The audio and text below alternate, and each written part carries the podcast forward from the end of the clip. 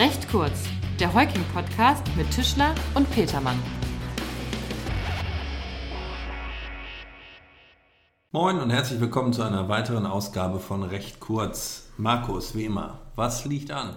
Ja, moin Tim. Heute wollen wir uns mit den Auswirkungen der Covid-19-Pandemie auf gewerbliche Mietverhältnisse beschäftigen. In den Fokus der Öffentlichkeit ist das Thema insbesondere dadurch geraten, dass einige größere Unternehmen angekündigt haben, ihre Miete vorerst nicht weiter zahlen zu wollen. Der Gedanke dahinter ist klar. Ein gewerblicher Mieter, der sein Einzelhandelsgeschäft nicht nutzen kann, weil er seinen Laden nicht öffnen darf, fragt sich natürlich, wofür er überhaupt Miete bezahlt. Kurze Antwort, weil er einen Mietvertrag unterschrieben hat. Ja gut, das ist klar. Aber als er den Mietvertrag unterschrieben hat, ging, äh, ging der Mieter natürlich davon aus, dass er sein Ladengeschäft auch äh, nutzen kann. Ja, das mag verständlich sein, Tim, aber zunächst mal hat er einen Mietvertrag unterschrieben. Und um es mal deutlich zu sagen, im Mietvertrag sind Pflichten geregelt, unter anderem Hauptpflichten. Das ist einmal die Gebrauchsüberlassung und zum anderen die Zahlung der Miete. Ja, aber der Gebrauch äh, kann ja gerade nicht stattfinden, weil der Mieter gar nicht öffnen darf. Ja, da sind wir aber dann ganz schnell bei der Frage, was regelt der Mietvertrag dazu? Wer hat das Risiko zu tragen? Und im Übrigen würde ich zunächst mal bei dem allgemeinen rechtlichen Grundsatz bleiben, den man meistens im ersten oder zweiten Semester lernt. Packt das uns, Herr Wander.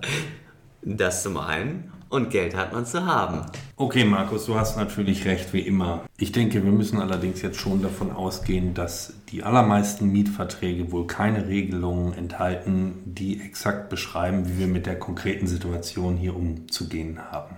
Das denke ich auch, genau. Das wird in Zukunft vielleicht anders sein. So ist es. Wenn der einzelne Mietvertrag nicht weiterhilft, dann müssten wir einen Blick ins Gesetz werfen und da hat der Gesetzgeber gerade aktuell neben den bisher schon bestehenden Regelungen neue Normen, gerade auch in Bezug auf Mietverhältnisse, geschaffen. Genau, es gibt das Gesetz zur Abmilderung der Folgen der Covid-19-Pandemie. Hierzu hatten wir auch in einer in unserer ersten oder zweiten Podcast-Folge mal berichtet. Mit dem Gesetz ähm, hat der Gesetzgeber einen vorübergehenden Kündigungsausschluss für Miet- und Pachtverträge geregelt. Das heißt, wenn Mieter im Zeitraum vom 1.4.2020 bis 30.06.2020 vorübergehend die Miete nicht zahlen, kann der Vermieter den Mietvertrag nicht kündigen. Wobei die Nichtzahlung auch hier darauf beruhen muss, äh, dass es mit den Folgen der Pandemie zusammenhängt. Ganz genau. Auf einen anderen Punkt möchte mhm. ich noch hinweisen. Der Gesetzgeber hat ausdrücklich Stundungen für andere Dauerschuldverhältnisse zugelassen. Für Mietverträge hingegen gerade nicht. Okay, das bedeutet, ähm, dass die Pflicht zur Fortsetzung der Mietzahlung grundsätzlich weiter besteht. Genau so ist es. So, Markus, und mit welcher Begründung wollen dann Mieter die Mietzahlungen jetzt doch zurückhalten? Naja, wenn die neue gesetzliche Regelung nicht hilft, dann greifen die Mieter auf die bereits bestehenden Regelungen zurück, zum Beispiel das Vorliegen eines Mietmangels oder die Störung der Geschäftsgrundlage. Fangen wir mal äh, mit dem Vorliegen eines Mietmangels an. Hat die Mietsache einen Mangel, dann ist der Mieter für die Zeit des Vorliegens des Mangels zur Minderung der Miete berechtigt, bei vollständiger Gebrauchsuntauglichkeit bis zu 100 Prozent der Miete. Bleibt die Frage, ob ein Mietmangel vorliegt, Markus. Und die darf ich beantworten. Tja, wenn du kannst. Na klar. Also formal juristisch würde man sagen, ein Mangel der Mietsache liegt dann vor, wenn die sogenannte Ist von der sogenannten Sollbeschaffenheit abweicht. Klassisches Beispiel für einen Mietmangel ist sicherlich Schimmel an der Mietsache, der nicht durch den Mieter verursacht wurde.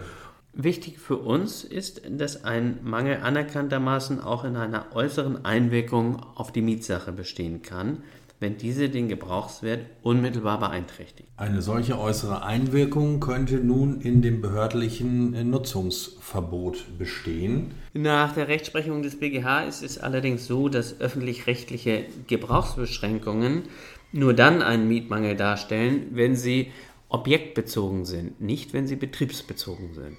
Und objektbezogen sind die Gebrauchsbeschränkungen, wenn sie ihre Ursache in der konkreten Beschaffenheit der Mietsache haben? Ja, genau betriebsbezogen, dementsprechend, wenn die betrieblichen Umstände des Mieters äh, verantwortlich sind. Genau, oder die persönlichen. Denn der Vermieter ist letztlich lediglich verpflichtet, die Mietsache in einem Zustand zu erhalten, der dem Mieter die vertraglich vorgesehene Nutzung ermöglicht. Genau. Das Verwendungsrisiko bei Gewerbemietverträgen trägt grundsätzlich zunächst einmal der Mieter. Genau, und das alles spricht ja auf den ersten Blick dafür, dass die Schließung von Ladenlokalen aufgrund hoheitlicher Anordnung, aufgrund der Corona-Pandemie keinen Mangel der Mietsache darstellt. So ist es. Zur ganzen Wahrheit gehört allerdings auch, dass das Reichsgericht im Jahre 1915 Oha, das ist ja, lange her. Ist ein paar Semester her entschieden hat, dass die Schließung eines Tanzlokals bzw. die Untersagung von Tanzveranstaltungen während des Krieges tatsächlich einen Mietmangel darstellt. Super, Markus. Vielen Dank für den kleinen Ausflug in die Geschichte der Rechtsprechung des Reichsgerichts. Aber mal ehrlich, was bringt das dem Mieter, wenn wir doch gerade gehört haben, dass der BGH heute in ständiger Rechtsprechung urteilt, dass das Verwendungsrisiko allein beim Mieter liegt. Auch wieder wahr. Gehen wir mal weiter. Unabhängig vom Vorliegen eines äh, Mietmangels könnte natürlich der Mieter auch auf die Idee kommen, äh, aufgrund einer Störung der Geschäftsgrundlage äh, die Mieter einzubehalten. Tim, dann nenn uns doch mal die Voraussetzungen, die vorliegen müssten. Das kann ich gerne tun, Markus. Eine Störung der Geschäftsgrundlage liegt vor, wenn sich Umstände, die zur Grundlage des Vertrages geworden sind, nach Vertragsschluss schwerwiegend verändert haben und die Parteien den Vertrag so nicht geschlossen hätten, wenn sie diese Veränderung vorausgesehen hätten.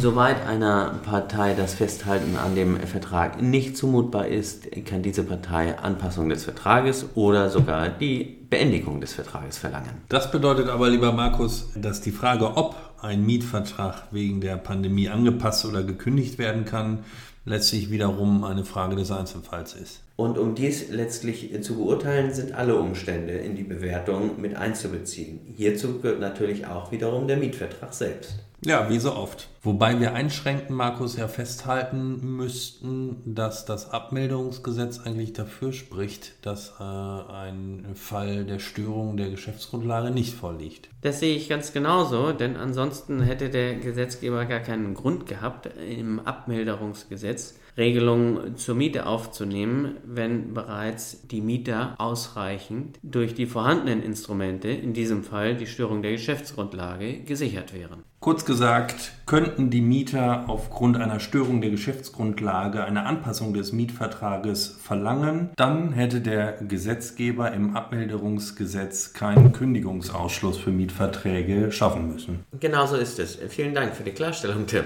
Wobei, Markus, es ja bereits jetzt Stimmen in gelehrten Kreisen gibt, die meinen, dass der Gesetzgeber das aufgrund der Eile äh, des Gesetzgebungsverfahrens schlichtweg übersehen hat. Genau, das ist richtig. Deshalb und aufgrund der erheblichen wirtschaftlichen Bedeutung ist auch damit zu rechnen, dass der BGH sich in einigen Jahren genau mit diesen Fragen zu beschäftigen haben wird. Warten wir es ab. Vielleicht gibt es ja demnächst noch eine Klarstellung vom Gesetzgeber. Was meinst du?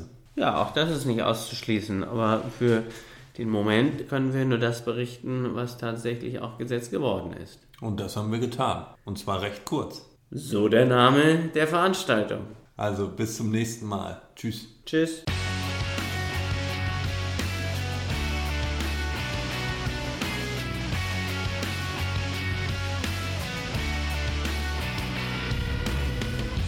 Das war recht kurz, der Heuking-Podcast von und mit unseren Rechtsanwälten Tischler und Petermann. Sie erreichen uns unter heuking.de.